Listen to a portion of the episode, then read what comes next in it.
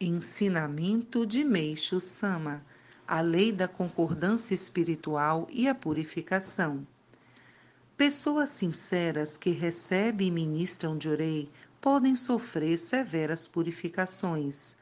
Curiosamente, quanto mais dedicadas se mostram, mais rigorosas parecem ser às vezes suas purificações. Se não estiverem imbuídas de verdadeira fé, poderão vacilar. Esse, entretanto, é um momento muito importante. A fim de serem recompensadas por sua sinceridade com as bênçãos divinas, suas máculas espirituais devem ser dissipadas de modo mais intenso, assim como um prato sujo deve ser limpo antes de ser usado se suportarem pacientemente o sofrimento, sentir-se-ão recompensadas muito além da expectativa. Durante cerca de vinte anos, vi-me sobrecarregado por enorme dívida.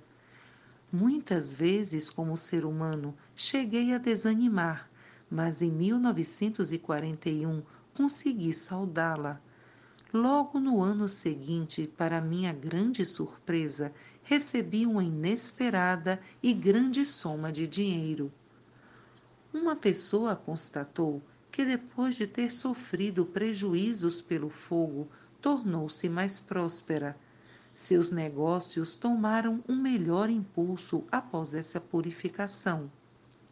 A cidade de Atami também se tornou muito mais próspera depois do grande incêndio de 1950. O que é bom é considerado bom naturalmente, mas o que parece desastroso e calamitoso também é bom, desde que sirva como processo purificador. Considerar esse processo, antes de tudo, como purificador é de suma importância a mesma verdade se aplica à doença. A criatura que chega a encarar todo o sofrimento com esta compreensão terá atingido muita iluminação espiritual e muita paz. Isso, entretanto, só pode ser aplicado a quem tiver muita fé em Deus.